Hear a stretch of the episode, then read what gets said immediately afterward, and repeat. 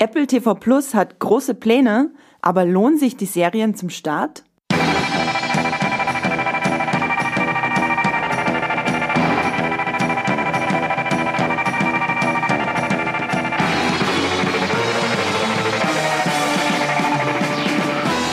Herzlich willkommen zum Muipilot Podcast Streamgestöber, wo ihr euch mit uns ins Gestöber eurer Streamingdienste schmeißen könnt.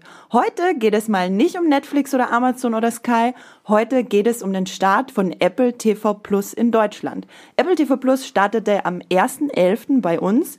Max, hat es dein Leben verändert? Noch nicht. Ich glaube auch nicht, dass es so schnell passiert, aber äh, was nicht ist, kann ja noch werden. Es ist einfach die Übergangsphase bis Disney Plus kann ich jetzt mit Apple TV Plus verbringen. Patrick, wie stehst du dazu? Äh, mein Leben hat es auch noch nicht verändert, aber es war zumindest eine interessante Erfahrung, sich damit mal auseinanderzusetzen. Also ich glaube, da haben wir jetzt viel Gesprächsstoff. Genau, weil wir drei werden heute Apple TV Plus auf Herz und Nieren und auf die vier neuen Serien, die da gelauncht wurden. Also insgesamt sind es mehr Serien, aber die Hauptserien sind vier an der Zahl. Sie, For All Mankind, Dickinson und The Morning, Morning Show. yes. TMS. Alles gut, das äh, war ein Test auf jeden Fall für euch beide. Ob wir aufpassen. Ob ihr, ob ihr mir zuhört und ob ihr wisst, worum es heute geht. Wir testen, wir haben Apple TV Plus für euch da draußen getestet. Wir sagen euch, was dieser Streamingdienst vorhat, weil Apple TV Plus will um einiges mehr sein als ein gewöhnlicher Streamingdienst wie Netflix, sage ich jetzt mal. Und bevor wir darauf kommen, stürzen wir uns erstmal ins Streamgestöber und gucken, was wir als letztes gestreamt haben haben. Äh, Patrick, was hast du dir als letztes angeguckt? Äh, ich habe zuletzt auf Netflix die Serie Spuk in Hill House geschaut. Die ist ja jetzt mittlerweile nicht mehr so neu. So gut. Ja, so gut. Äh, die kam letztes Jahr schon raus äh, von Mike Flanagan, der davor auch schon einige Horrorfilme inszeniert hat. Und äh, ich kann nur sagen, ich fand die Serie wirklich super. Also die hat auch letztes Jahr schon so einen kleinen Hype generiert und die Leute fanden die wirklich super. Und ich kann mich dem nur anschließen. Also ich fand vorher Mike Flanagan schon einen super interessanten Regisseur, weil er es wirklich schafft, äh, entgegen dieser ganzen modernen Horror-Trends dem auch nochmal wirklich so was Dramatisches entgegenzusetzen, weil der sich auch wirklich immer sehr mit den Figuren beschäftigt und da immer sein typisches Motiv mit den Familiendramen damit einbringt und Spuk in Hill House ist genau das, aber eben auf ungefähr zehn Stunden. Und äh, ja, also ich kann die Serie wirklich nur jedem empfehlen. Das ist eine super Mischung aus Familiendrama und aber auch wirklich vielen gruseligen und äh, Szenen und Schockmomenten. Und äh, als ich im Mittelteil kurz dachte, die Serie verliert mich so ein bisschen, war ich spätestens mit dem fantastischen Finale wieder an Bord und das hat mich wirklich am Ende dann noch in Tränen aufgelöst zurückgelassen und total mitgenommen. Das klingt super dramatisch, aber ich glaube, ich habe auch selten so viel geheult, zumindest selten so viel bei einer Horrorserie geheult ja, ja. wie bei Spuk in Hill House. Und es gab den krassesten Jumpscare ever. Meinst dieser, du den Auto. einen im Auto? Den einen im Auto. Den einen im Auto. Oh mein Gott. Das war Wahnsinn. Ja, äh, ihr braucht auf jeden Fall starke Nerven und vielleicht ein bisschen heiteres Gemüt, wenn ihr anfängt, die Serie zu gucken. Kann ich aber auch absolut empfehlen. Die gibt's bei Netflix. Max, was hast du als letztes gesehen? Nach über zwei Jahren des Wartens ist es jetzt endlich soweit und Rick and Morty geht weiter mit der vierten uh. Staffel. Gestern gestartet, äh, immer montags bei TNT Comedy, kann man über Sky empfangen. Hab ich über Sky Ticket geguckt. Und äh, es ist, ich habe echt in den zwei Jahren vergessen, wie verstörend und verrückt diese Serie ist.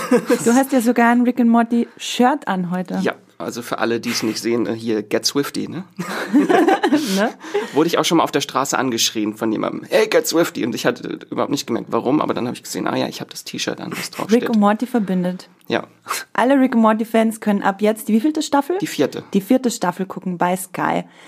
Ähm, ich habe in Vorbereitung auf die neue Shyamalan-Serie, die es bald bei Apple TV Plus zu streamen geben wird, mir nochmal The Sixth Sense angeguckt. Einer von Shyamalans besten Filmen. Gar nicht mal mein Lieblingsfilm von ihm.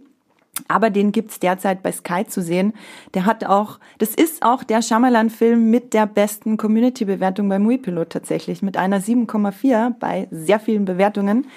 Ist ein guter Schnitt für einen Mystery-Thriller würde ich mal sagen. Siehst du, das habe ich vergessen. Den Schnitt von Rick and Morty. Rick and Morty hat nämlich eine Bewertung von 8,8. 8,8? Ist, ist äh, wir haben bald ein großes Ranking mit den besten Serien äh, des Jahrzehnts und da ist es bei der Community äh, auf jeden Fall in den Top 10. Auf jeden Fall in der Top 10, aber du verrätst uns wahrscheinlich noch nicht auf welchem Platz, oder? Nein, nein. Ich weiß nur, in, der, in unserer Redaktion bin ich ein bisschen alleine mit der Rick and Morty Liebe. Da konnte ich es nur in die Top 30 schaffen.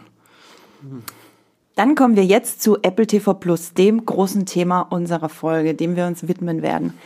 Apple TV Plus gibt es seit dem 1.11.2019 in über 100 Ländern, auch in Deutschland. Es kostet 4,99 Euro im Monat nach einem siebentägigen Gratisprobe, einer Gratisprobewoche. Es ist zum Beispiel drei Euro günstiger als, günstiger als das billigste Abo-Modell von Netflix. Man muss natürlich aber auch dazu sagen, dass es vermutlich, keine Ahnung, ein Prozent des Angebots von Netflix hat. Ähm, genau, sieben Tage kostenlos und bis zu sechs Familienmitglieder äh, können das äh, gucken, müssen allerdings in einem Haushalt zusammenwohnen. Das ist aber an sich schon eine gute Sache, weil bei vielen anderen Streamingdiensten ist das nicht so großzügig. Und sie bieten sogar an für Studenten, die Apple Music haben, die hm. haben es sogar umsonst dabei. Max, ja. Wie, ist, wie ist denn dein persönlicher Zugang zu Apple? Hattest du dich auf diesen Streamingdienst gefreut? Bist du einer der Glücklichen, die sich gerade ein neues Apple-Produkt gekauft haben und jetzt ein Jahr lang gratis diesen neuen Streamingdienst nutzen können? Leider nicht. Letztes Jahr ein neues Telefon. Ach, verdammt. Nee, so wirklich gefreut. Also das schwirrt ja so die letzten Jahre immer so im Raum. Apple und hier schmeißen überall Geld hin und die Stars haben sie. Also wirklich greifbar war das nicht. Und dann gab es diese komische Ankündigung, diese Keynote, wo mhm. man nichts aus den Serien gesehen hat, sondern nur irgendwelche Gesichter von Stars, die sagen, übrigens, wir spielen mit und das ist ganz toll, guckt euch das an. Aber, Was ja immer schon sehr verdächtig ist, wenn man kein Material an sich sieht, sondern einfach nur die größten Hollywood-Namen wie Jennifer Aniston und Jason Momoa um die Ohren geballert bekommt. Und jetzt ist er gestartet und so wirklich groß die Werbetrommel hat Apple jetzt nicht dafür gerührt. Ich habe tatsächlich auch nicht sonderlich viel mitbekommen, was Werbung betrifft. Patrick, hast du das äh, irgendwie stärker empfunden? Nee, also von der Werbung her auch gar nicht. Ich war auch von dieser Keynote ein bisschen fasziniert, muss ich sagen, weil ich mag es teilweise diesen Größenwahn von Apple, den sie ja ins Marketing teilweise stecken, ja. auch mitzuverfolgen und als sie da wirklich einfach diese großen Namen über die Bühne fast schon gezerrt haben, also wenn dann dann Steven Spielberg und J.J. Abrams dastehen. Der jetzt dann, nicht mehr bei Apple ist. Der, ja, der nicht mehr bei Apple ist, der aber. jetzt zu Warner geht? Genau. Beziehungsweise genau. von Warner abgeworben Weil ihm wurde. der Vertrag von Apple zu exklusiv war, die, ah. mhm. der dürfte dann nichts anderes machen. Mhm. Kann ich verstehen. Dann hat er weniger Geld jetzt genommen und ist zu Warner. Aber zumindest bei der ersten Keynote, als das vorgestellt wurde, da waren, war er auch noch dabei. Ja. Und ja. auf mich hat das schon Eindruck gemacht, weil ich dachte, sie wollen sich jetzt wirklich qualitativ auch da positionieren und ich war gespannt, was dabei rauskommt. Aber ich war eben auch so, also ich habe nichts mehr in den letzten Wochen dann so groß an Werbung mitbekommen und auf einmal war der erste Elfte und ja, dann war Apple TV Plus dann einfach da. Und also welche Streamingdienste hast du denn persönlich zu Hause und hattest du das Gefühl, dass Apple TV Plus was ist, was du jetzt unbedingt zusätzlich auch nochmal ausprobieren möchtest? Also ich nutze privat Netflix und Amazon Prime mhm. und teilweise aber auch für die Arbeit beim Multipilot nutze ich dann auch mal andere Dienste wie eben auch Sky, da kommt man nicht dran vorbei, da kriegen wir teilweise auch für die Arbeit Screener schon zu Serien oder einzelnen Folgen im Voraus. Aber eben privat gucke ich eigentlich am meisten Netflix und Amazon Prime und ich war schon gespannt, was Apple da jetzt eben auf den Markt bringt, wie sie da wirklich mithalten wollen, weil es ja von Anfang an den Eindruck hatte, dass sie wirklich über Qualität gehen müssen statt Quantität, wenn sie wirklich sich so schmal aufstellen mit der Auswahl. Und deswegen wollte ich es auf jeden Fall, also mindestens antesten, wollte ich es. Deswegen hat das ja auch ganz gut gepasst, dass wir das jetzt hier besprechen und ich das sowieso mir äh, angetestet habe. Dass wir dich gezwungen haben dazu, das zu gucken, willst du damit sagen? So kann man sagen, aber so muss man es nicht sagen. Jetzt haben wir es gesagt. Also hier, ich habe äh, alle Leute hier gezwungen, das zu gucken. Das äh, passiert nicht auf Freiwilligkeit, oder Max? Du bist. Ich, ich bin äh, sogar schon in meiner zweiten Woche und habe 4,99 gezahlt. Du bist, du bist auch absolut verrückt. Du bist, glaube ich, der Seriengucker, den ich kenne, der am meisten Serien guckt. Ich glaube, ich frage mich manchmal, schläfst du auch? Selten. Selten. So einmal die Woche. Einmal die Woche. Okay, und du hast jetzt äh, wirklich schon alle Serien geguckt von Apple TV Plus und ich habe mich gefragt. Zumindest über die, die wir reden. Ich habe nicht äh, okay. äh, Helpsters und Snoopy im All geguckt. Snoopy im All? Also die erste Folge habe ich geguckt, aber das war ein bisschen zu kindlich. Dann schon lieber Jason Momoa, wie er irgendwelche Leute ja teilt. Massakriert. Massakriert. Wie Patrick vorhin schon meinte, ich fand ja äh, diesen Größenwahn auch ein bisschen appealing, muss ich gestehen, weil Das, was Apple TV Plus jetzt zum Start hier in Deutschland aufgefahren hat, ist vielleicht nicht viel, aber es sind halt einfach die größten Namen und man merkt, dass da wirklich Power dahinter steckt und dass sie vor allem ja auch noch viel mehr wollen, als es jetzt ja. gibt. In den USA sieht das Ganze ja ein bisschen anders aus. Da kommen wir noch dazu. Ich würde jetzt erstmal von euch wissen wollen, habt ihr es denn sofort hinbekommen, den Dienst abzuspielen? Weil, also ich werde euch nachher noch von einer Odyssee erzählen, die äh, ich am Wochenende durchgemacht habe, um mir die Piloten anzugucken. Ich glaube, jeder von uns hat eine eigene Leidensgeschichte mit Apple TV Plus.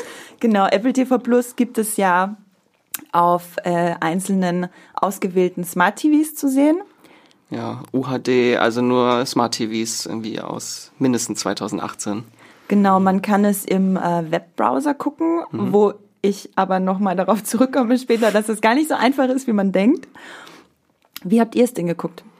Also ich wollte es eigentlich gerne auf meinem großen Fernseher gucken und nicht auf dem Handy. Ich hatte ein iPhone, da hätte ich es natürlich in der App gucken können. Und ich habe ein MacBook. Und ich dachte, ach, schließe ich das mal an. Erstmal den Browser geöffnet mit dem Chrome-Browser. Funktioniert nicht. Also alle meine Browser waren veraltet. Ich hatte noch ein älteres Betriebssystem. Also erstmal Betriebssystem erneuern. Aber nicht auf das neueste von Apple, weil das möchte ich nicht haben. Das unterstützt keine 32-Bit-Apps mehr. Okay. Äh, ja, das hat, das hat schon mal ein paar Tage gedauert. Erstmal Sicherung machen, neues Betriebssystem aufspielen. Äh, und dann wollte ich es anschließen mit dem HDMI-Kabel und es funktionierte nicht. Der, das Bild blieb schwarz. Manchmal lief es und nach zehn Minuten wurde das Bild schwarz. Also hat so ein HDCP irgendwie Sicherungsding dass man das äh, nicht über Chrome und Fire, äh, Firefox kann man es leider nicht abspielen. Aber ich habe es jetzt mhm. endlich hingekriegt, man kann es mit Safari gucken. Ist weil auch ein bisschen tricky. Du konntest das mit Safari gucken, weil ich konnte es nie mit Safari gucken. Zuerst war das Bild dann so komisch beschnitten und nur so ein ganz kleiner Ausschnitt auf dem Fernseher. Und dann habe ich einfach immer wieder das HDMI-Kabel rein, raus, rein, raus. und irgendwann war Vollbild. Safari hat die Seite bei mir geblockt. Safari, ich, okay, ich, äh, dann erzähle ich mal kurz, was bei mir abging am Wochenende. Ich dachte so, oh geil, Apple TV Plus kann ich über den Webbrowser gucken, mache ich meinen, schmeiße ich meinen zugegebenermaßen mäßig guten, mäßig neuen Laptop an, äh, mach Chrome auf, weil ich nutze als Webbrowser auch immer nur Chrome. Melde mich an. Ich hatte noch keine Apple-ID. Äh, ich habe mich neu angemeldet, weil ich äh, so gar keine Apple-Nutzerin bin im Alltag und steck äh, frohen Mutes das LAN-Kabel, also das HDMI-Kabel an den Fernseher an und äh, log mich ein und will es abspielen. Es geht, aber es hat extrem geruckelt. Also das Bild hat, äh, es gab auch so eine, eine, eine Ton, äh, eine Tonbildschere, die immer größer wurde. Das war nicht 4K und Dolby Atmos. Also. Das war, das war, das, und vor allem, das Bild hat so stark geruckelt, also man konnte das gar nicht gucken ohne Kopfschmerzen. Also ich konnte es nicht gucken, ohne Kopfschmerzen zu bekommen. Dann habe ich mir überlegt, okay, was könnte ich denn jetzt noch versuchen? Dann habe ich mal mein LAN-Kabel rausgegraben, dachte, vielleicht liegt es am Internet, mal eine bessere Internetverbindung machen, weg vom WLAN, LAN-Kabel ange, angestöpselt. Es ging tatsächlich ein bisschen besser. Also ich glaube, bei mir kamen einfach ganz viele Sachen zusammen. Mein Rechner war zu schlecht, mein Internet war zu schlecht. Und ich bin wirklich, ich bin einfach daran verzweifelt. Das war jetzt, das war Samstag, dann habe ich mir noch Safari extra runtergeladen, weil ich dachte, okay, vielleicht geht's ja mit dem Apple-eigenen mhm. äh, Browser. Ging gar nicht. Der Safari meinte, er kann diese Seite gar nicht aufrufen. Also er, es gab einfach nur eine Fehlermeldung für, für, für Apple TV Plus. Und ich war halt schon so frustriert, weil ich bin einfach wirklich neugierig gewesen auf diese Serien. Und also das Interface konnte ich mir ja angucken. Ich war ja, ich konnte mir dieses wunderschöne Interface, wo diese wenigen Serien untereinander aufgelistet sind, ansehen. Und dadurch, dass das so entschlackt und übersichtlich war, habe ich wahnsinnige Lust bekommen, mir das auch anzugucken, weil es einfach nicht so ein vollkommen überfordernder äh, Einstieg ist wie bei allen anderen Streamingdiensten. Und dann ging's nicht. Und dann ging's nicht. Dann ging's ja lange nicht. Ich war schon, ich äh, bin immer wütender und wütender geworden, bis ich mir dann irgendwann dachte, okay, weißt du was? Lässt du bleiben für heute. Und dann habe ich mir am Sonntag tatsächlich einen besseren Rechner von einem Freund ausgeliehen und da ging's dann. Da konnte ah. ich dann, da konnte ich dann im Webbrowser mit LAN-Kabel, nicht mit normalem WLAN, mit LAN-Kabel ähm, konnte ich es abspielen. Es hat nicht mehr geruckelt. Dann hat dann alles funktioniert. Also war eine gewisse Odyssee. Patrick, bitte sag mir, was bei dir ein bisschen einfacher? Also bei mir schon, ja. Also Im Vergleich zu euren Horrorgeschichten, die ihr hier ausgebreitet habt. Hast du etwa ein Apple TV zu Hause? Nee, ich habe das wirklich nur über meinen Rechner, den ich zu Hause habe, mit dem Webplayer benutzt. Und ich habe vorher aber auch schon Berichte mitbekommen, dass Leute solche Schwierigkeiten haben. Deswegen habe ich gar nicht erst diese Ambition gehabt, dass ich jetzt versuche, an meinen Fernseher noch irgendwie anzuschließen oder über den Fernseher zu schauen. Ich hatte Glück, dass ich mal vor sechs, sieben, acht Jahren ein iPhone besessen habe. Deswegen war auch mein Apple-Konto noch aktiv und ich musste nur wieder mein Passwort irgendwie ausfinden. Das hat ein bisschen gedauert, aber ansonsten habe ich das dann über den Webplayer gemacht und auf dem Rechner geschaut und da ging es auch relativ stabil. Ich habe auch nicht die beste Internetverbindung gehabt und musste da auf jeden Fall bei der Qualität leichte Abstriche in Kauf nehmen. Also dieses 4K Dolby Atmos Erlebnis hatte ich zu Hause dann nicht, aber ansonsten hatte ich nicht solche Probleme wie ihr jetzt berichtet habt und da bin ich auch froh drüber ein bisschen. Es sind noch so sehr viele so kleine Bugs so zum Anfang. Mhm. Auch, also wenn man zum Beispiel auf mehreren Geräten guckt oder auf einem anfängt, mhm. dann funktioniert das nicht ganz, dass er sich merkt, wo man war. Das ist alles sehr hm. konfus ein bisschen. Ich war auch kurz davor, mir einen Fire TV Stick zu kaufen, weil auf neueren Fire TV Sticks geht es. Kann man die App sich runterladen. Genau. Meine war zu alt. Genau, man muss dazu sagen, äh, dass es äh, mit vielen Sachen auch wirklich gut funktioniert, wo äh, Apple TV Plus das oder Apple das halt optimiert hat. Bei vielen Sachen es aber noch ordentliche Probleme gibt, wo ich mir aber auch vorstellen kann, dass das jetzt nach und nach ja. gefixt wird man muss da halt auch dazu sagen, bei allen anderen Streaming-Diensten war das von Anfang an auch nicht äh, überall und äh, perfekt. Die Sky Ticket App ist immer noch seltsam. seltsam, ein bisschen euphemistisch, Anders kann man es nicht bezeichnen. da gibt es auf jeden Fall auch noch diverse Bugs, die man äh, fixen könnte und einen Player, den man sich downloaden muss bei Sky. Das muss man bei Apple TV Plus nicht machen. Das ist schon mal ein Vorteil ja. auf jeden Fall aber auch zum Beispiel, aber auch Amazon, Netflix, also niemand war perfekt zum Start. Und ja. wenn Apple da jetzt wirklich drauf guckt, was noch nicht funktioniert und das über die nächsten Wochen dann fixt und in alle Länder ausrollt, dann kann das schon wirklich eine gute Sache werden. Also es ist ja auch wirklich ambitioniert, was die da an den Start gebracht haben mit äh, über 100 Länder gleichzeitig und ich war vollkommen überfordert von den vielen Untertiteln, die ich auswählen konnte. über 40 Sprachen, glaube ich. über 40 Sprachen und gefühlt 5000 äh, verschiedene Untertitelmöglichkeiten, was natürlich äh, total super ist. Finde ich mega für den Start. Genau. Ich habe ja vorhin schon mal kurz angesprochen, die Oberfläche. Wie fandet ihr das denn auf diese Seite zu kommen und dann gibt's einfach nur eine Handvoll Serien, zwischen denen man sich entscheiden kann. Das sind wir ja gar nicht mehr gewohnt. Das ist dann wahrscheinlich im Webbrowser. Ich habe es ja auch auf dem iPhone. Die, okay. Da ist es ja integriert in die hm. Apple TV App. Hm. Und die Apple TV App ah. zeigt natürlich auch Serien von Amazon an hm. oder Stars Play, weil die versuchen das schon so ein bisschen, die möchten ja gerne ein Hub sein, so mhm. wie in den USA, äh, wo viele Streamingdienste zusammenfinden, aber in Deutschland ist es einfach, da ist nur Amazon irgendwie mit integriert, Stars Play ein bisschen, aber da fehlt noch die Masse. Also das wäre so mein größter Wunsch, so einen Hub zu haben, wo man alle Streamingdienste hat, wo ich einfach nur einmal suchen möchte nach einem Film und sehe, ja. da gibt's das, da gibt's das, da gibt's das. Das kann Absolut. ich natürlich auch auf Moviepilot machen, aber Vollkommen. Das ist tatsächlich auch schon äh, das nächste Thema, das ich unbedingt ansprechen wollte, weil ich persönlich wünsche mir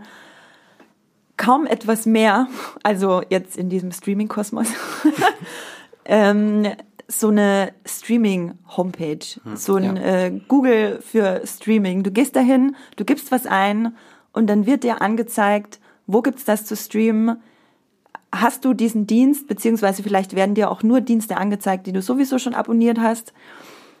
Und dann gehst du dahin und das lockt sich vielleicht auch noch automatisch ein sogar.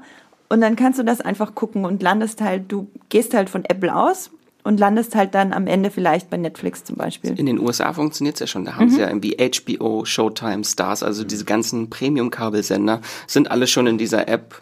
Und da musst du dann einfach nur die Serie suchen und dann noch den Dienst hoffentlich dazu abonniert haben. Und dann kannst du alles gucken.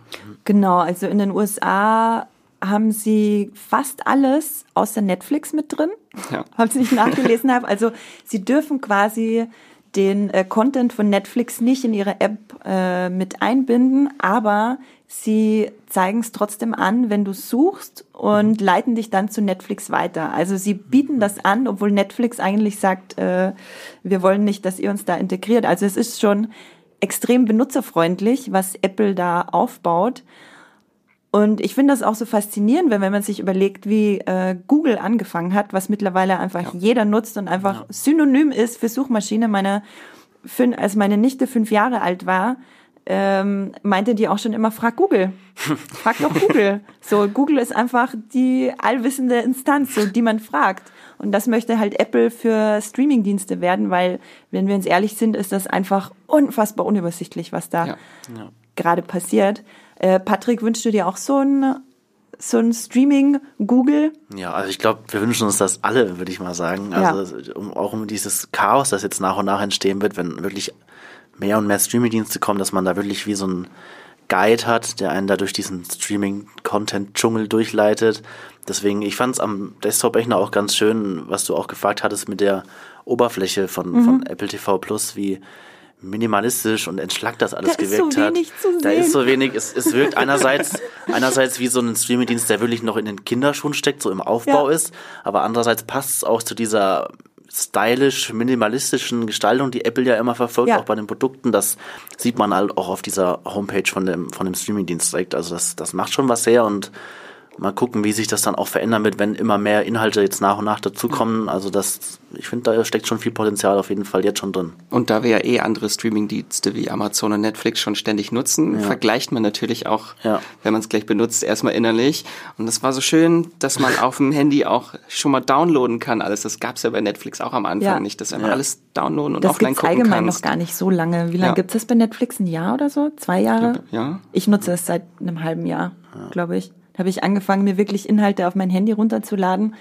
Für, also manche sagen, um Gottes Willen, guck doch eine, keine Ahnung, Serie wie, weiß ich nicht, so ein Fantasy-Epos wie Carnival Row bei Amazon Prime, kannst du doch nicht am Handy gucken, so, naja, kann ich doch, weil einfach, das ist ja. halt unser Alltag. Wir setzen uns in den Zug und wir können halt das auf unser Handy runterladen und dann ist da dieses riesige Angebot und irgendwie muss man ja gucken, dass man das dann auch irgendwo konsumiert. Man kann sich ja nicht immer nur ins Kino setzen für alles. Nee. Und ich fahre auch jeden Tag eine Stunde U-Bahn zur ja. Arbeit. Also da kann ich, dann habe ich kein Netz unten und dann kann ich das ja. dann offline gucken. Alles. Also zwei Stunden quasi, eine Stunde hin, eine Stunde zurück. Ja. Das heißt zwei Folgen von Morning Show. das ist ein guter Tag. Morgens gucke ich die Morning Show zum Hinfahren. Ähm, genau, wir kommen natürlich später noch zu The Morning Show und den anderen großen Serien, die es bei Apple TV Plus zu sehen gibt.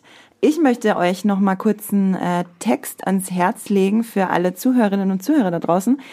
Der heißt Can Apple Become the Google of Television? Der ist von Josen Adelian äh, von Vulture. Das ist ein wahnsinnig ausführlicher Text, wo ganz genau beschrieben wird, was Apple denn eigentlich werden möchte. Eben diese äh, Streaming-Homepage, dass du egal was oder quasi du setzt dich abends äh, zu Hause auf die Couch und das erste, was du machst, ist, du gehst zu Apple und gibst was ein, was du sehen möchtest und dann leitet dich Apple wo auch immer hin weiter, wo das, wo es das halt zu sehen gibt. Und ich glaube, wie wir vorher schon gesagt haben, in unserem, in diesem ganzen Streaming-Dschungel wünschen, also nicht nur wir, sicher auch ihr alle da draußen, wir wünschen uns einfach nur genau das. Und ich bin einfach, ich finde es erstens mal extrem toll, dass Apple das jetzt in Angriff nimmt und dass sie das auch so groß rausposaunen, weil jetzt können sie nicht mehr zurück. Ja. und ich hoffe auch, dass sie das halt äh, weltweit ausrollen und dass das nicht äh, erstmal nur, also dass das nicht zu lange erstmal nur in den USA sein wird, sondern, also es gibt ja auch äh, diese ganzen Lizenzsachen. Das, ja, das ja ist in Deutschland sowieso immer schon so ein Kuddelmuddel, welche mhm. Serie jetzt wo eingekauft ist. Mhm. Weil wir halt nun mal nicht HBO und Stars und ja. Showtime haben. Genau wie der neue äh, Streamingdienst von Warner, HBO Max, der nicht nur HBO-Inhalte hat, sondern auch ganz viele andere Warner-Sachen. Äh, meiner Meinung nach einer der spannendsten Streamingdienste, den es gibt. Ja. Und der wird aber halt höchstwahrscheinlich nicht nach Deutschland kommen, ja. weil die, die Lizenzen halt, äh, ich glaube ich, vorrangig bei Sky liegen hm, in Deutschland. für die HBO-Serien, ja. Genau, für die HBO-Serien. Also das ähm, da wäre halt bei HBO Max wäre halt sehr viel cooler Inhalt gebündelt, aber in Deutschland teilt sich das halt dann wieder auf verschiedene andere Streamingdienste auf. Und wenn wir dann aber so einen Hub hätten, so ein, so ein Hub von Apple, dann wäre das halt egal, weil dann gehst du dahin, ja. dann sagen wir, bezahlst du halt im Monat, keine Ahnung, deine 30 Euro für drei, vier verschiedene Streamingdienste und dann hast du das aber in einem gebündelt. Also eigentlich so wie Amazon mit seinen Channels, was sie ja schon machen, mhm. dass du so einzelne Mini-Dienste dazu kaufst. Nutzt du das? Nein, leider nicht. ich nutze das nämlich tatsächlich auch nicht. Ähm, ich muss mich da mal äh, reinfuchsen. Ich rede hier groß, äh, dass ich das will und Amazon hat das schon ein bisschen, aber ich nutze es noch gar nicht, weil ich auch äh, noch nicht so hundertprozentig verstanden habe, wie das genau funktioniert, weil man muss ja dann auch wieder einzelne Abos für diese ja, Kanäle ja. abschließen. Und das ist mir ehrlich gesagt schon wieder viel zu kompliziert. Du möchtest einen Preis, wo alles mit drin ist. Ja, ja natürlich. das ist das, was wir äh, alle wollen, glaube ich. Was meint ihr, wie sich Apple TV Plus, die ja jetzt großes Vorhaben, aber eben noch nicht an dem Punkt sind, was meint ihr, wie sich das jetzt in Deutschland in den Streaming-Kosmos einordnet zwischen Netflix, Amazon Prime und Sky? Wo, wo steht Apple TV Plus? Ist es noch zu klein für den Anfang jetzt, um Konkurrenz zu sein? Oder wie seht ihr das? Ich glaube, es ist jetzt noch ein bisschen zu klein und sie konzentrieren sich auch ausschließlich auf Eigeninhalte, dass sie diese ganzen Lizenzprobleme nicht haben. Äh, und dadurch ist das Portfolio halt jetzt noch sehr klein. Ist jetzt nicht wie Amazon oder Netflix, die noch sehr viel lizenziertes und eingekauftes dazu nehmen. Und deswegen müssen die jetzt erstmal schnell sehr viel Geld ausgeben, um Content zu haben. Aber das sieht man auch bei den ganzen Serien, die jetzt gestartet sind, dass die eigentlich schon alle verlängert wurden um eine zweite Staffel, ja. damit der Content da ist. Ja. Ähm, Patrick, was meinst du, wie sich das in den Streaming-Kosmos in Deutschland einnistet? Ähm, ich glaube auch, dass es Apple TV Plus am Anfang jetzt noch schwer haben wird, weil, wie man so mitkriegt, wollen die Leute auch wirklich diese Masse an Inhalten, wo sie wirklich auswählen können und viel Auswahl haben.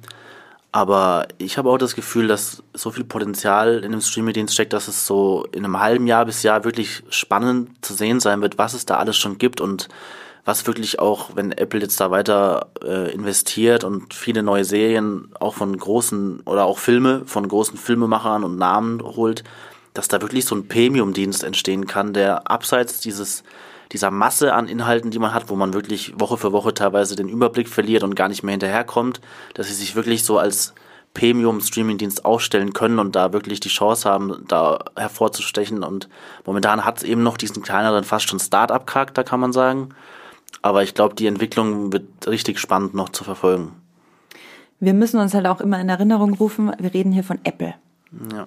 Das ist, äh, finde ich ganz interessant, weil du gerade äh, Startup-Charakter gemeint hast. Es wirkt ja wirklich äh, also vielleicht nicht äh, bei dir, Max, wenn du das jetzt mit dem äh, mit einem iPhone guckst, wo du äh, in dieser App schon diese ganzen vielen ja. Inhalte drin hast.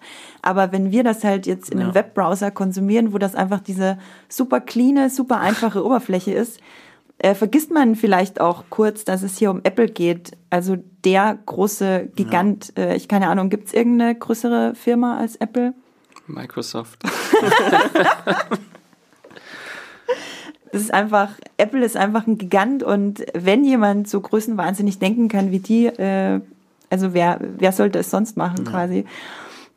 Aber reden wir doch mal über die Serien an sich.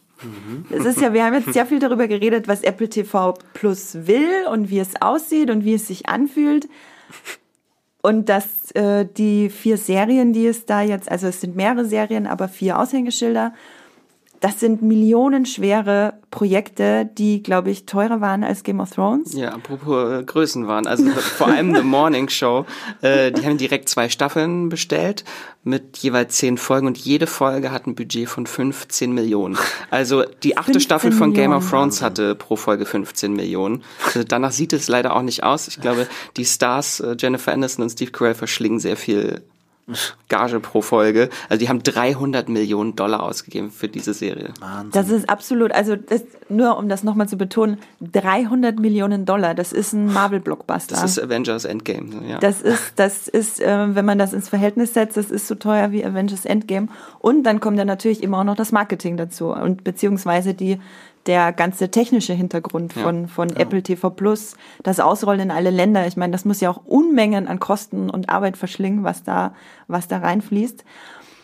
Genau, also sie haben sich jetzt auf jeden Fall positioniert mit vier Millionen Projekten. Die, muss man auch so sagen, alle vier bei den Kritikern nicht optimal wegkam. Ähm, und Weil sie vielleicht alle nur die erste Folge gesehen haben. sie, weil sie alle nur die erste Folge gesehen haben. Genau, wir haben, wir drei haben uns natürlich vor dem Podcast schon ein bisschen unterhalten. Ne? Und während Patrick und ich jeweils nur den Piloten geguckt haben, damit, äh, weil wir euch natürlich auch nicht spoilern wollen und einfach nur mal reingucken wollten, hat Max natürlich einfach schon alles Weil er euch spoilern schon alles, weil wir werden Max im richtigen Moment dann einfach den Mund zuhalten, wenn er anfängt, über die dritte und vierte Folge zu reden jeweils. Da kann man natürlich sagen, die Serien sind ja noch nicht komplett. Das ist äh, Ja. Apple TV Plus, Apple TV Plus macht da so ein bisschen das, so ein bisschen Stimmt, ist es eigentlich Apple TV Plus oder Apple TV Plus? Ist es Ich sag Amazon Apple Prime TV oder Plus. Amazon Prime? Oh, das ist, das geht jetzt zu weit. Das ist, oh, Nennen wir es Apple TV Plus. genau. ja, Bleiben wir dabei. haben wir eh schon die ganze Zeit Ja. gesagt. Dann äh, halten wir das jetzt ein für alle Mal fest. Also drei von den vier Serien sind mit, äh, zum, waren zum Start nur mit drei Folgen verfügbar Mhm. und sie machen das so ein bisschen wie Hulu, dass sie dann, oder dann später auch Disney Plus, dass sie am Anfang drei Folgen und dann wöchentlich eine Folge weiter veröffentlichen. Nur bei Dickinson war das jetzt, dass die komplette Staffel mit zehn Folgen direkt zum Start verfügbar war. Aber die Folgen waren auch nur 30 Minuten, die war sehr snackable. Ich wollte es sagen, verdammt. die snackabelste äh, Serie, Auf die es Fall. da auf jeden Fall zu sehen gibt und auch die einzige, die als Comedy deklariert ist. Alle drei anderen großen Serien sind als Drama deklariert. Hast Also- du dazu was zu sagen, Max? Wollen wir mit The Morning Show anfangen? Ja, ich möchte sehr gern mit dem Morning Show anfangen, weil das ist ja auch das große Aushängeschild Ja. von Apple TV Plus. Haben einfach Geld draufgeschmissen und Das, also wirklich, da hat man das Gefühl, da stand jemand da mit einfach äh, Millionen Dollar in der Hand und hat gewedelt und gewartet, bis äh, die richtige Person kommt und die größten Namen nennt, die äh, ihm einfallen oder ihr einfallen gerade. The Morning Show. Das ist eine Serie mit Jennifer Aniston, mit Reese Witherspoon, mit Steve Carell und noch ganz vielen anderen tollen Schauspielern. Billy Crudup, oder wie heißt er, Max? Billy Crudup. Crudup. Er heißt Billy Crudup. Äh, den ihr zum Beispiel vielleicht aus Big Fish kennt. Ich bin ein großer Fan von dem Schauspieler. Das ist, ich würde es mal als Nachrichtensendungssatire bezeichnen mit starkem MeToo-Einschlag, der mal funktioniert, mal nicht funktioniert. Ich habe bisher nur den Piloten gesehen, muss man auch dazu Das ist sagen. sehr schade. Das ist sehr schade. Vielleicht, ähm, genau, also was ich sehr interessant fand, The Morning Show hat bei Mui Pilot gerade eine Bewertung von 8,2. Allerdings haben es auch erst zwölf Leute bewertet. ähm, ist damit, nur sie haben noch mehr Leute bewertet, 15. Also das dauert noch ein bisschen. Sieht man auch hier, bis das äh, in Deutschland so vollständig ankommt. Liegt aber natürlich auch daran, dass man Serien nicht unbedingt bewertet, bevor sie, bevor man Das die ganze erste Staffel ja, ja. gesehen hat. Genau. Ähm, ja, Max, The Morning Show. Deine Meinung? Ich finde sie super. Also die erste Folge fand ich auch ziemlich lahm. Die hatte sehr viele Probleme. Also es war, also das Pacing war sehr seltsam irgendwie in der Folge. Und dann wurde diese MeToo-Sache angeschnitten direkt am Anfang der Folge. Aber das führte zu nichts. Also wenn man nur die erste Folge sieht, kann ich schon verstehen, warum so der Eindruck ein bisschen negativer ist. Aber es wird halt immer lustiger. Okay, Also ich, ich- fand die erste Folge schon wahnsinnig witzig. Ich habe so viel gelacht. Ich fand auch, also Patrick, du meintest ja vorher, ähm, dass du das als Overacting empfunden hast Ja, teilweise. ja. Ich fand, ich fand aber die schauspielerischen Leistungen wirklich alle einfach nur on point. Gerade die Wutausbrüche. Also Reese Witherspoon und Jennifer Aniston, die geben Meine echt Güte. alles. Das Drehbuch ist ein bisschen Ist flach, so aber die toll. geben echt alles. Und dann Billy Crudup, also der ist so der Littlefinger der Serie.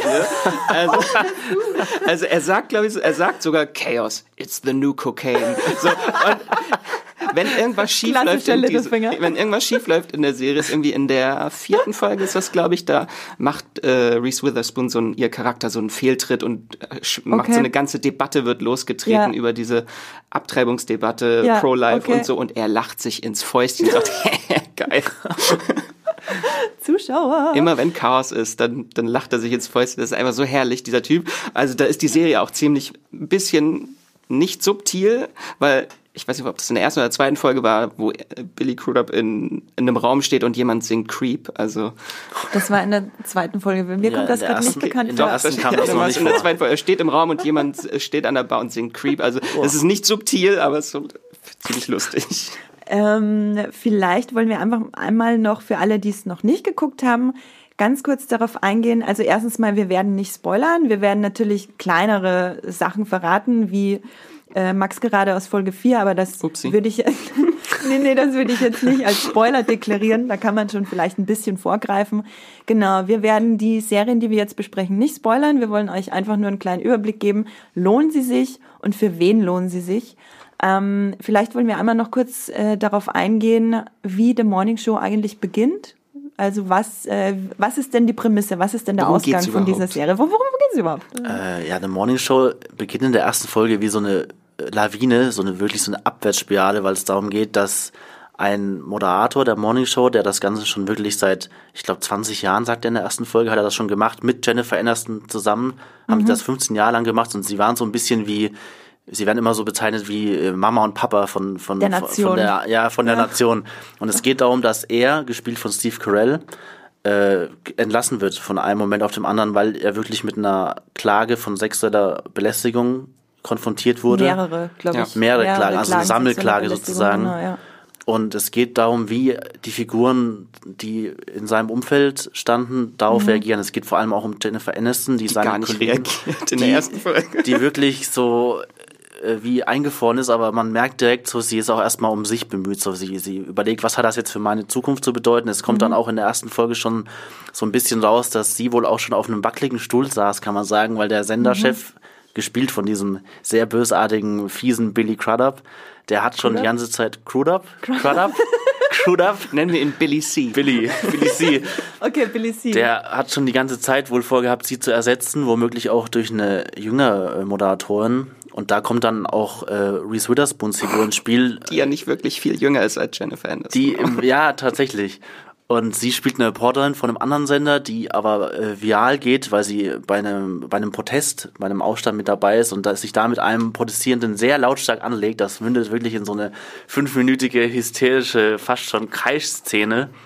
Und dadurch wird sie dann eben auch in der ersten Folge in diese Morning Show dann eingeladen als Aber Gast. als Gast erstmal, Als ne? Gast, genau. Und da kristallisiert sich schon heraus, dass sie wirklich so als, als neue Jennifer Aniston, als, als Nachfolgerin in, in Stellung gebracht wird. dass sie ist so frischen Wind da reinbringen kann. Sie hat so eine Ja. No-Bullshit-Attitüde Genau. Ja. und für sie zählt, sie hat, sie ist noch so Idealistin, für sie zählt Ja. nur die Wahrheit, Ja. just the truth. Ja. Was ich ähm, total, also ich fand Reese Witherspoon und Jennifer Aniston, ich fand sie so toll. Ich habe sie so sehr geliebt in Ja. diesem Piloten. Was ich aber persönlich, und ich weiß natürlich jetzt noch nicht, wie es weitergeht, was ich im Piloten sehr schwierig fand, ist, dass halt ähm, diese Klage oder diese Vorwürfe der sexuellen Belästigung an dem Charakter von Steve Carell, das wird einmal erwähnt und dann hat er als äh, gar nicht mal unsympathische Figur sehr viel Zeit zu sagen, dass das alles nicht stimmt. Also Das, ja, das ist immer so sehr und problematisch, dass er so immer wieder sympathisch ist. Ja. Genau, also allein schon Steve Carell für so eine Rolle zu besetzen, den wir ja alle wirklich mögen und lieben als Außer aus The Office. außer aus Da war er wirklich Arschloch pur. Stimmt Hassliebe, tatsächlich. Ich hab- Hassliebe dann. Tatsache, ich liebe Steve Carell einfach, wenn ich da an die Anchorman-Filme denke, wo er einfach als dieser Wetterfrosch nur durchdreht vor der Kamera und Nervenzusammenbrüche nacheinander hat. Also ich liebe ihn als Schauspieler und es fällt mir auch einfach wirklich schwer, ihn dann in so einer Rolle zu sehen, Ja. wo ihm dann auch so viel Zeit gegeben wird, sich zu verteidigen, wo ich mir auch denke, wir leben nicht unbedingt in einer Zeit, wo man eine Serie drehen muss, wo ein männlicher Charakter solche Vorwürfe bekommt und es dann gar nicht um die Frauen geht, die äh, sexuell belästigt wurden oder eben sagen, sie wurden sexuell belästigt, sondern es geht eben nur um den Mann, der dann äh, sich die ganze Zeit verteidigt und vielleicht auch noch gut wegkommt dabei. Ich meine, es gibt einen Moment in der in der ersten Folge, wobei soll ich den spoilern? Naja, aber es gibt so einen, einen leicht versöhnlichen Moment, sage ich mal, zwischen Jennifer Aniston und Steve Carell in der ersten Folge noch, wo ich mir dann auch dachte, okay, das ist eigentlich nicht das, was ich von dieser Figur gerade sehen möchte. Aber da wäre jetzt noch meine Frage an Max, vielleicht ohne zu spoilern. Geht das so ich in die kann Richtung dich weiter? Beruhigen. Ich kann dir den Wind aus den Segeln. Okay, also die Serie nimmt dieses Thema schon sehr ernst Okay. und stellt auch so die schwierigen Fragen, weil Mhm. sie beleuchtet beide Seiten. Es gibt auch später in der vierten Folge ist Steve Carell kommt gar nicht vor und da kommt nur ein Opfer zu Wort. Mhm. Okay. Also da ist es dann die andere komplette einseitige Berichterstattung. Also die Serie macht da schon diese Gratwanderung Mhm.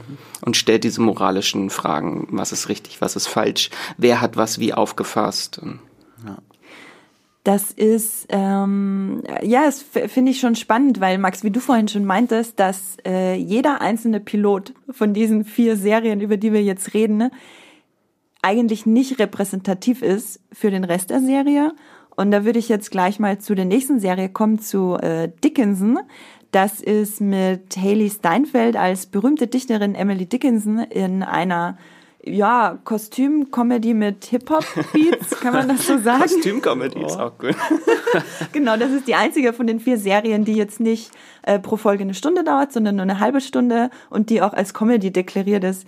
Patrick, wie fandest du den Einstieg in dieses Wirrwarr an Ding? Also ich muss sagen, von den vier Piloten, die ich geschaut habe, mochte ich Dickinson am meisten, Ja. was auch wirklich daran liegt, dass sie so einen Pep reingebracht hat, die ich bei anderen Serien da teilweise vermisst habe. Also erstmal natürlich ist es von Vorteil, dass die äh, Folge im Vergleich zu den anderen Piloten halb so lang ungefähr nur ist, dass sie 34 Minuten nur geht. Das macht es schon sehr kurzweilig für mich auch. Und ich mag diesen Ansatz der Serie total. Ich kann ja mal kurz anschneiden, um was es geht. Also wie der Name schon sagt, Dickinson, es geht um Emily Dickinson, die im 19. Jahrhundert erst eigentlich nach ihrem Tod richtig berühmt wurde, weil ein, eine unglaubliche Menge an Gedichten unter ihrem Bett gefunden wurde. Ich glaube, es waren tausende Gedichte, die Ja, sie die da geschrieben nicht hat. veröffentlicht worden. Die sind nicht veröffentlicht worden, aber äh, ja, sie wurde erst praktisch nach ihrem Tod berühmt. Und die Serie nimmt sich ihr an als Protagonistin, äh, verdreht aber teilweise wirklich die Fakten und macht da was Eigenes Ja, das draus. ist definitiv kein Biopic. das ist kein klassisches Biopic, weil Das habe ich mich gefragt während dem Gucken. Ist das wirklich so Nein, passiert? sie hat alles? kein Nee. Opium genommen und hat keine CGI-Bienen sich erträumt. oh, das, haben, das haben wir alles noch gar nicht gesehen. Weißt in der Folge. du? Weißt du? Nee, weil sie auch, ich habe mich da auch ein bisschen eingelesen und sie wird wirklich so, also die reale Emily Dickinson wird so beschrieben, dass sie wirklich zurückgezogen gelebt hat, wenig Kontakt hatte zu anderen Menschen, zu nur ein, zwei Menschen und wirklich sich die ganze Zeit in ihrem Zimmer aufgehalten hat und die Serie Dickinson macht da wirklich aus der Figur was anderes. Sie nimmt die wirklich diesen Coming-of-Age-Ansatz und macht sie zu so einer sehr fast schon rebellischen Jugendlichen, die wirklich gegen diese damaligen Gesellschaftskonventionen sich wirklich auflehnt. Aber das war sie wirklich. Also sie hat sich Okay. wirklich so äh, mit dieser Frauenrolle im 19. Jahrhundert überhaupt nicht identifiziert. Sie wollte mehr, sie wollte, dass Frauen wählen können, aber konnte es halt nicht wirklich äußern. Und äh, so nimmt die Serie das halt auch auf die Gegenwart transportiert. Also mit modernen Mitteln, mit moderner Sprache versuchen Ja. sie das jetzt zum jüngeren Publikum beizubringen, wie rebellisch diese Figur ist. Genau. Aber findet ihr, dass dieser, also ich fand diesen Mix aus normaler Filmmusik, aus Hip-Hop-Beats, aus schrägen Kameraeinstellungen und dann teilweise wieder aus klassischer Comedy und äh, mit Drama-Elementen. Ich fand diesen, ich fand das so verwirrend. Ich wusste wirklich eine Szene nach der nächsten und ich wusste immer nicht, was soll ich denn davon jetzt halten? Was passiert hier? Geht das, äh, Max, geht das dann so weiter oder? Ja. also ich, ich finde die Serie so herrlich blöd, an, herrlich Oder? anachronistisch. Also Ja. wenn dann die, äh, die horny Teenager irgendwie im 19. Jahrhundert so Begriffe wie Walk und No Spoilers benutzen und darum twerken und Das, das ist, vielleicht sollte man dazu noch sagen, also den äh, Piloten zumindest hat David Gordon Green inszeniert, der so eine Kiffer-Comedies wie Ananas Express mit äh, Seth Rogen gemacht hat und zuletzt den neuen Halloween-Film. auch eine Kiffer-Comedy. Auch, auch eine absolute Kiffer-Comedy. Wo man, also er hat schon eine gewisse, wie nennt man das, äh, Bandbreite an Ja. Genres, die Ja. er abdecken kann. Auf jeden Und ich Fall. habe auch das Gefühl, dass er wirklich alles, alles in, bei Dickinson mit reinquetschen will. Ja, das ist so ein bisschen das Problem, weil die Serie halt so versucht, sehr lustig zu sein, dann hat sie aber Mhm. auch sehr dramatische Momente teilweise. So diese Vater-Tochter-Beziehung. Das geht für mich, ging für mich gar nicht zusammen im Ja. Piloten. Das ging von himmelhoch jauchzend bis zu super Depré und dann. Das geht auch so weiter. Also ich glaube, es, Okay. die Serie will vielleicht erzählen, dass sie bipolar war, weil sie wirklich halt manchmal echt manische Phasen hat. Mhm. Und dann kommen so Folgen, wo sie extrem depressiv in ihrem Zimmer sich Mhm. einschließt und wieder von Wiz Khalifa irgendwie dem Tod besucht bekommt. Ja, was soll ich davon halten? ich dachte so, was soll das? Und das wird dann ab der zweiten Folge überhaupt nicht mehr thematisiert. Der kommt dann erst am Ende wieder. Oh. Okay, okay. Das ist natürlich auch gut zu wissen, weil das wäre vielleicht ein Grund gewesen, weiterzugucken. Also allein für Jane Krakowski lohnt sich diese genau, die Serie wir ja aus, weiterzugucken. vor allem aus Unbreakable Kimmy Schmidt äh, Und 30 Rock. und ja. 30 Rock kennen Sie und ist lieben. einfach so lustig. Sie ist eine Göttin. Sie spielt die äh, Mutter von Emily Dickinson, die auch Emily heißt. Und sie äh, fügt sich so voll diesem Patriarchat. Sie will ihre Tochter unbedingt einen Mann und sie, sie Weil so, sie nichts im Haushalt kann. Die andere ist gut im Haushalt, die braucht keinen Mann. Aber Emily kann nichts im Haushalt, die braucht einen Mann. Ja, und sie dreht echt äh, sehr viel am Rad und hat dann auch Depressionen. Also es ist wirklich sehr lustig. Es gibt dann eine Folge, wo ihr Mann nach Washington muss und äh, sie sagt, oh, this is the happiest I've ever been. Und du siehst aber in ihrem Gesicht, sie ist mega enttäuscht. Und es klingt jetzt nicht so lustig, wenn ich das wahrscheinlich erzählt, aber wenn Jane Krakowski sagt, this is the happiest I've ever been und dann sehr Ich zu Tode betrübt guckt, ist einfach- ist so lustig. Ähm, ich muss aber trotzdem sagen, ich glaube, Dickinson ist tatsächlich die Serie von den vieren, die ich am wenigsten weitergucken würde, einfach weil mich das hoffnungslos überfordert hat. Okay. Ich war mal kurz so, oh krass, da äh, jetzt quetschen sie da auch noch eine queere Storyline rein, da war ich schon wieder ein bisschen intrigued, aber dann passieren Dinge mit einer Kutsche und Wiz Khalifa und dann dachte ich einfach nur, äh, ich bin wieder raus. Also ich tut mir leid, ich bin wieder raus. Ähm, dann gehen wir doch mal von der Comedy zu dem, ja, zu einem Subgenre, das in letzter Zeit äh, sehr viele Einträge für sich verbuchen konnte, und zwar traurige Astronauten. Joel Kinnaman, den wir zuletzt zum Beispiel als Hauptdarsteller der ersten Staffel Altered Carbon bei Netflix gesehen haben, oder auch aus Serien wie zum Beispiel The Killing kennen. Und oder Hannah bei Amazon. Tatsache. Und äh, der auch den neuen Robocop gespielt hat, für alle, die sich daran noch erinnern können. Also auch so ein, Und genauso gefühlsbetont ist er auch wie Robocop in der Serie. Also, hat Robocop so viel geheult? nein. Also er hat zumindest genau wie Robocop nur einen Gefühlsausdruck, Schmoll. Schmollen. Er ist sehr traurig. Warum ist er sehr traurig? Weil er nicht auf den Mond durfte. ähm, vielleicht kurz. Also, Soll ich sonst mal kurz sagen, worum es überhaupt geht in der ja, Serie? bitte, ich muss, ich muss noch ein bisschen lachen. Erzähl du doch mal, warum er so Also traurig die, ist. also die Serie wurde von Ronald D. Moore äh, erschaffen. Den kennen wir als Showrunner von Battlestar Galactica, dem Reboot und Outlander. Das gab ja noch Hoffnung. Ja, also ich finde die Prämisse auch super. Also es geht um so eine alternative Geschichtsschreibung, in der nicht die Amerikaner, sondern die Sowjetunion, die Russen zuerst auf dem Mond waren, Red 1969. Moon, so heißt auch die erste Folge. Und von dort aus geht halt wie so ein Butterfly-Effekt, verändert sich so langsam die Geschichte. Und das finde ich halt so, das hat mich wirklich gehuckt. Das fand ich so wirklich sehr spannend, wo dann reale historische Momente immer so leicht abgewandelt sind. So wie dass Ted Kennedy nicht zu diesem einen Hotel konnte, dadurch hat er nicht den schlimmen Autounfall gehabt und kann dann doch zum Präsidenten vielleicht gewählt werden. Also die, Serie geht so komplett andere Richtung.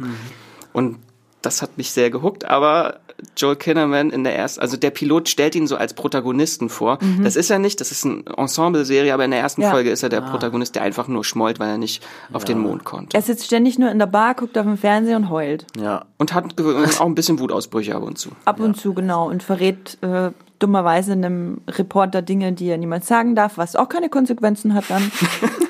Es ist, also, ja genau, wir haben ja zuletzt, keine Ahnung, Brad Pitt in Ad Astra im Kino gesehen, wie er einfach nur traurig wohin fliegt und wieder zurück. Wie, wir haben, äh, ist schon ein bisschen länger her, aber Sandra Bullock war ja, darauf basiert ja Ad Astra fast, muss man sagen, als traurige Astronautin in Gravity. Wir hatten noch ganz viele andere Sachen, wo traurige Menschen im All waren. Und jetzt kommt For All Mankind. Max, geht das so weiter? Nein, natürlich nicht. Zum Glück. Puh. Weil dann würde ich tatsächlich wahrscheinlich weitergucken, weil das, was mich davon abhält, ist einfach dieser Pilot und wo, also worauf dieser Pilot setzt, nämlich auf Joel Kinnaman, Ja, der, der total in Fokus. Es geht ja eigentlich um was ganz anderes. Es geht ja im Zentralen der Serie um dieses Space Race zwischen der Sowjetunion und der USA von Präsident Nixon, der jetzt wirklich Geld reinschmeißt auf die, Na also Geld auf die NASA wirft, weil natürlich die Ehre von den USA ist gekränkt, dass die Russen zuerst auf den Mond waren. Und dann sagen die Amerikaner natürlich, gut, ihr wart zuerst auf dem Mond, dann wollen wir halt Mondstationen bauen. Genau, weil das alles wird aber im Piloten gar nicht Ja. klar. Nein. Im Piloten sieht man nur, dass die äh, Stadt eben statt den USA die Sowjetunion als erstes am Mond war. Und dann ist die USA traurig. Und dann wird sie ganz furchtbar pathetisch, weil sie aufschwingende Reden macht, dass Das ist ja erstmal das Trauma. Das Genau, genau. Das, also in der ganzen, das ist ein guter Punkt. In der ganzen Pilotfolge geht es einfach nur um dieses Trauma, das die USA hat, dass sie jetzt mal ausnahmsweise nicht die äh, allergrößten sind. Und es gibt überhaupt keine einzige Andeutung, wie das jetzt weitergeht, dass das zu diesem großen Space Race wird, dass es halt eben nicht gab, weil die USA die ersten auf dem Mond waren und damit war halt die ganze Mondgeschichte zumindest im, ich sag mal, im Mainstream, im öffentlichen äh, erstmal beendet. Ja.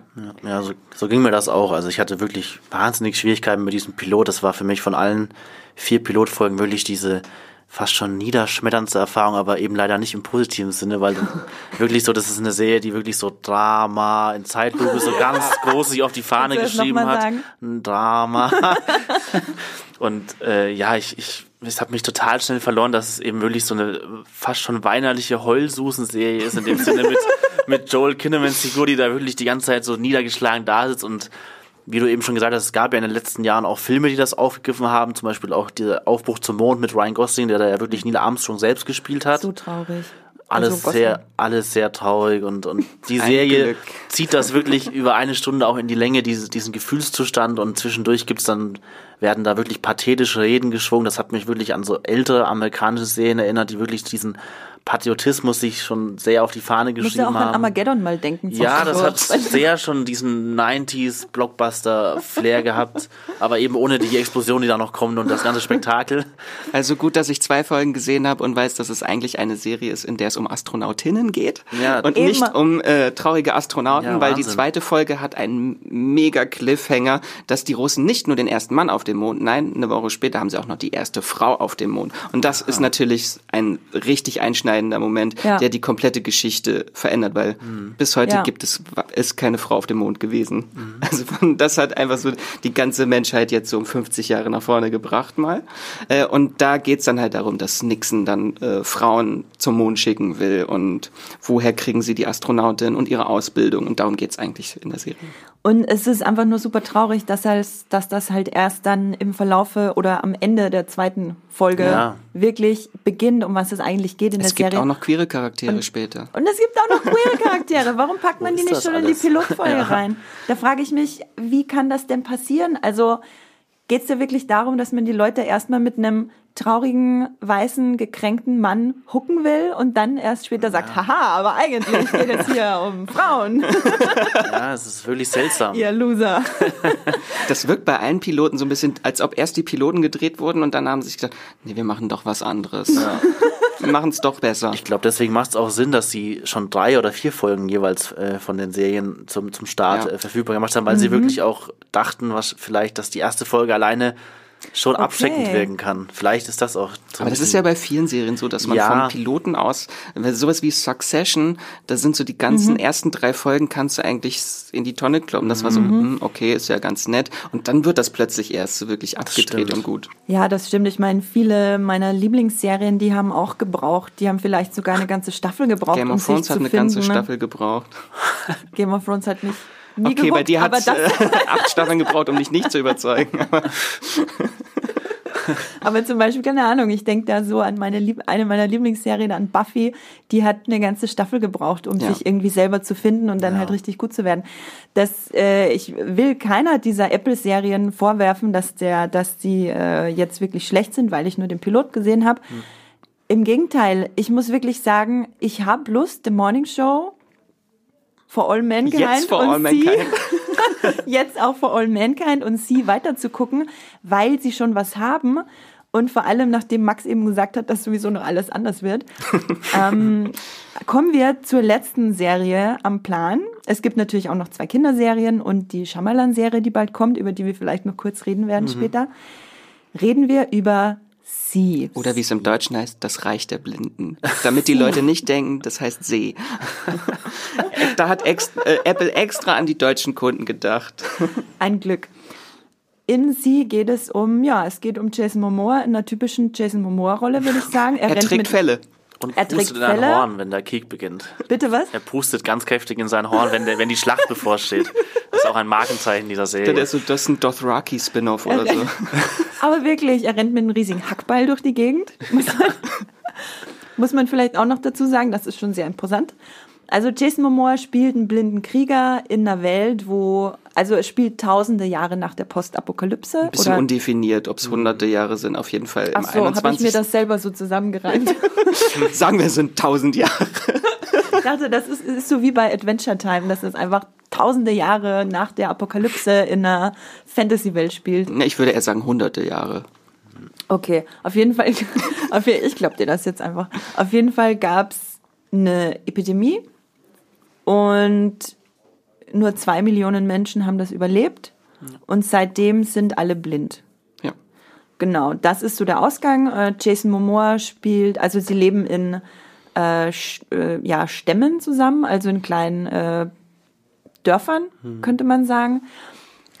Genau, und sie sind auch in Krieg geübt, also es scheint auch eine sehr brutale und kalte Welt zu sein. Und Jason Momoa kriegt Kinder zu Beginn, die nicht seine biologischen Kinder sind. Und es geht eben ganz viel darum, wer der Vater dieser Kinder ist und was mit diesen Kindern das Besondere ist. Vielleicht äh, wollt ihr da noch mal kurz drauf eingehen. Ja, das Besondere dieser zwei Kinder ist, dass sie sehen können. Ähm, Nur sehr wenige Menschen haben diese Fähigkeit zu sehen. Äh, und die werden aber auch als Hexen verschrien. Es gibt so eine böse, creepy Königin, die in so einem Cersei Wasserstaudamm wohnt. Sie ist Cersei für Arme. Äh, und sie Staudamm schickt dann halt so einen Hexenjäger ins Land, der dann nach äh, Leuten sucht, die alle, also allein wenn du vom Sehen redest, ist es schon Ketzerei. Mhm. Also die haben eine sehr seltsame Religion. Die ganze Serie ist sehr seltsam. Also wenn man betet, dann heißt es, dass man Dann masturbiert masturbiert. man auch. Ja. ja. Oh, jetzt mal wieder schön beten. Kommt ne? das, kommt, kommt das äh, noch öfter vor? Dann in Da wird weiteren noch öfter Folgen? gebetet, ja, ja. Sie betet fünfmal am Tag, ja. Beten die dann auch immer alleine oder beten die dann auch Nein, manchmal sie lässt auch beten. Sie lässt auch beten. Okay, das ist natürlich, äh, das sind, äh, ich bin schon fast wieder ein bisschen gehuckt, um die Serie weiter zu gucken, weil das ist einfach, weil sie so weird ist. Ja. Weil, also ich meine, ich finde es nicht unproblematisch.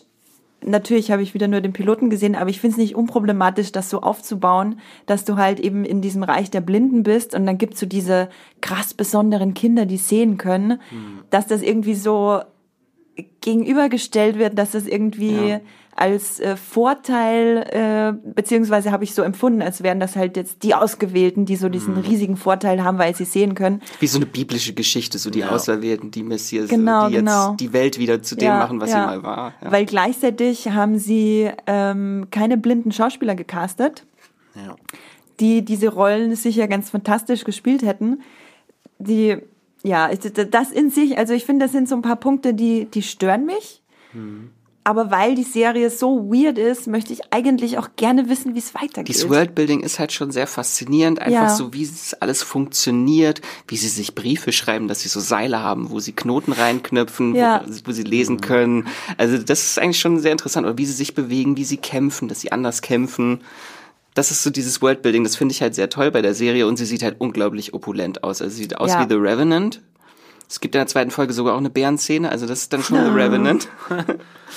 äh, Ich wollte gerade, ich wollte gerade fragen, ob Jason Momoa den Bären tötet, aber das wäre ein Spoiler. Sag es Das nicht. wäre ein Spoiler, Das nein. wäre ein Spoiler. vielleicht beten sie auch zusammen. oh nein, so wie The Revenant. Nee, also die Serie sieht bombastisch aus.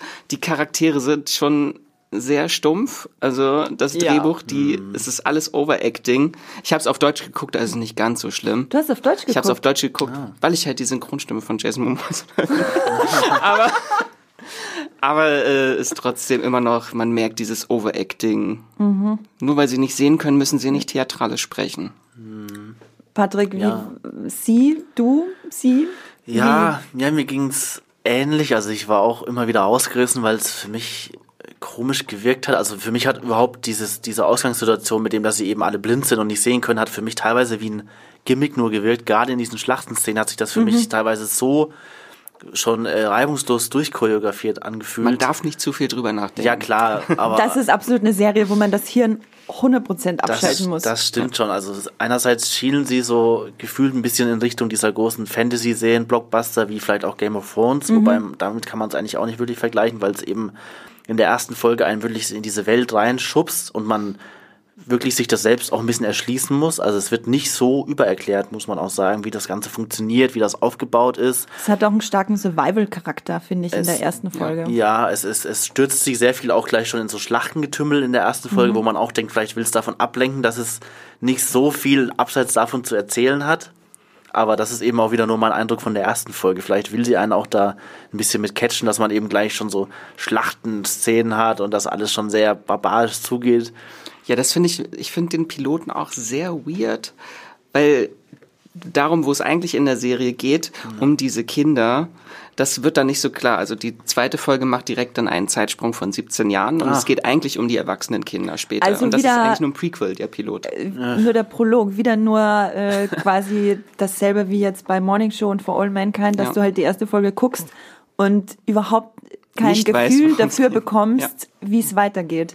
Aber das hat man in der Serie sowieso nicht, weil jede Folge ändert komplett den Status quo. Also es geht immer in eine komplett andere Richtung. Das ist einfach so dieser leichte Trash-Faktor. Also das ist schon so eine Guilty Pleasure-Serie, glaube ich. Es ist eine absolute Guilty Pleasure Serie und ich meine, ich gucke mir halt Jason Momoa in seinen Fällen mit seinen Der altert übrigens auch nicht. Nach 17 Jahren ist er kein Tag gealtert. Wahnsinn. Interessant. Nicht mal eine graue Strähne oder so. Ich glaube nur so ein bisschen Highlights. Aber diese Stammesältere, ich nenne sie zu Hause gerne die Rafiki von dem Stamm, Alfred, Alfred Woodard, die übrigens Paris heißt. Also für alle, die die letzten Folgen gehört haben, Paris ist jetzt blind. Wir haben einen kleinen Running Gag. Klein, kleiner Insider hier bei uns in äh, Streamgestöber. Die arme Paris. Ja, jetzt ist sie blind.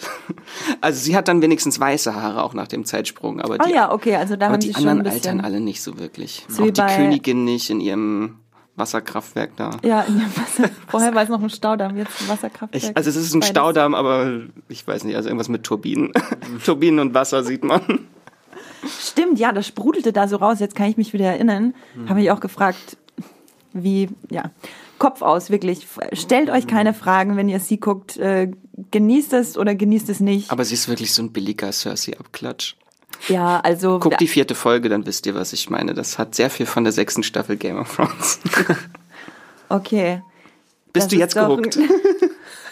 Ich bin tatsächlich ein bisschen gehuckt, weil ich einfach wissen will, was sie aus dieser Welt weitermachen. Also ich habe überhaupt nichts gegen so eine absolut, absolut, keine Ahnung, hirnlose Survival-Abenteuerserie mit Jason Momoa. Also ich muss wirklich sagen, es gibt Schlimmeres.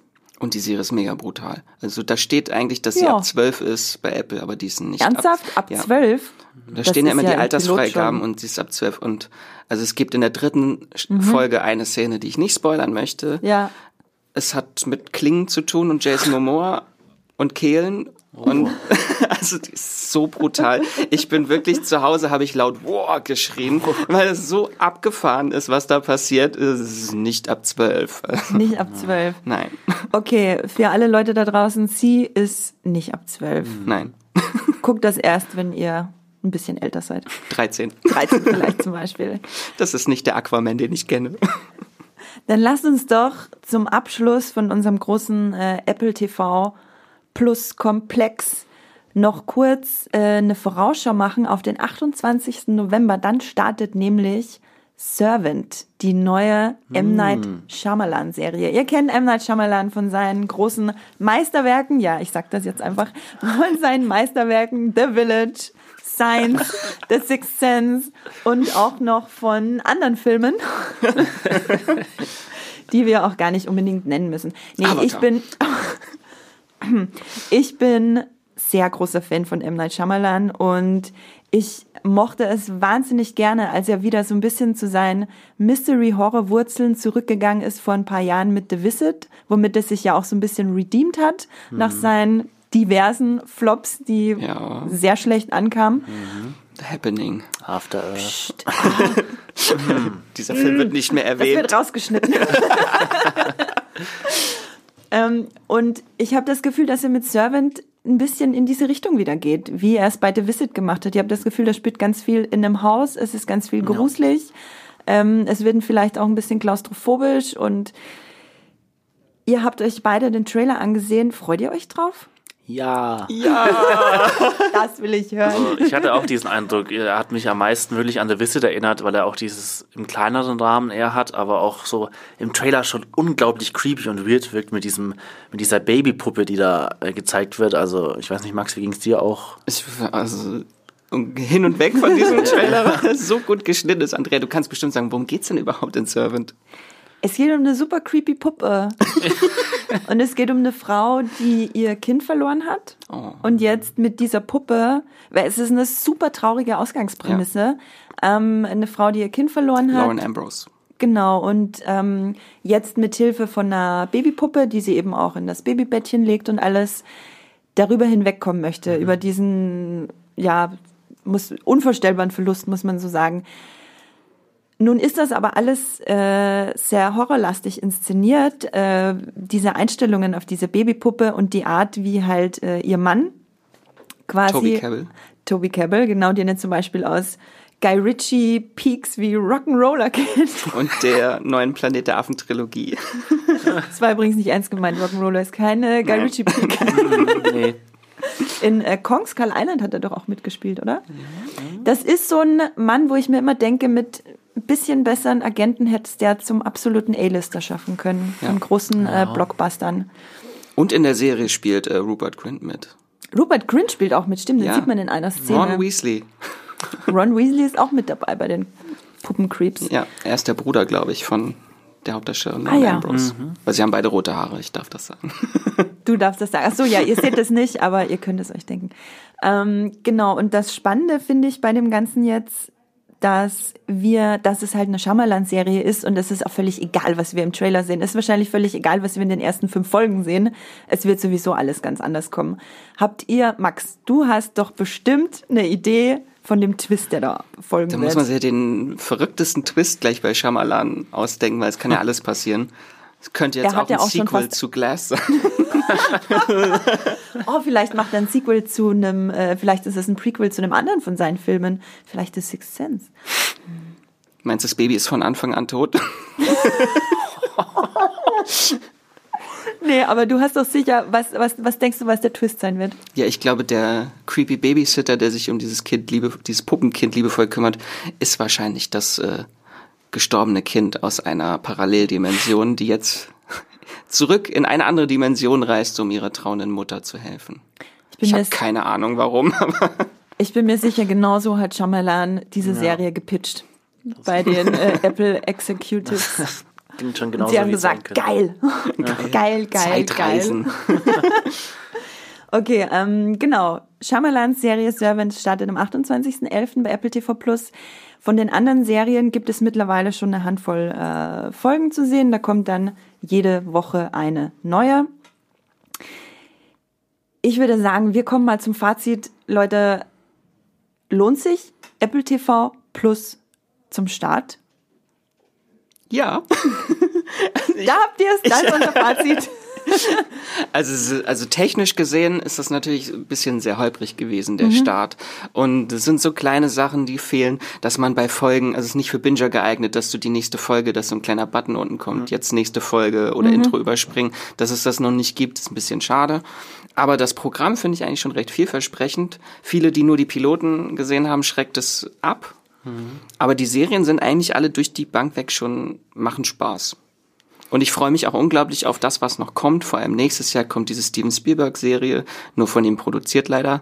Es kommt so eine Stephen King-Verfilmung noch mit Julianne Moore und Clive Owen. Also da kommt noch so viel. Julian Moore und Clive Owen, Ja, Wow. die gemeinsam in Children of Men spielen. Den Film, den ich äh, nachher gleich nochmal erwähnen werde. Spoiler.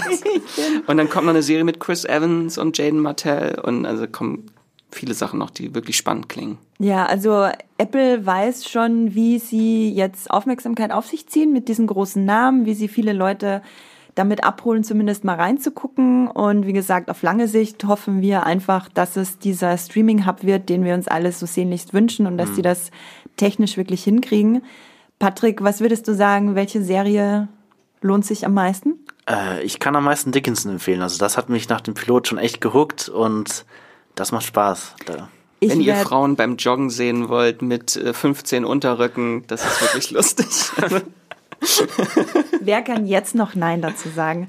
Ich, äh, mich hat, nachdem ich alle vier Piloten gesehen habe, definitiv The Morning Show am meisten gehuckt, auch wenn ich, wie gesagt, die Figur von Steve Carell ziemlich schwierig fand in der Inszenierung.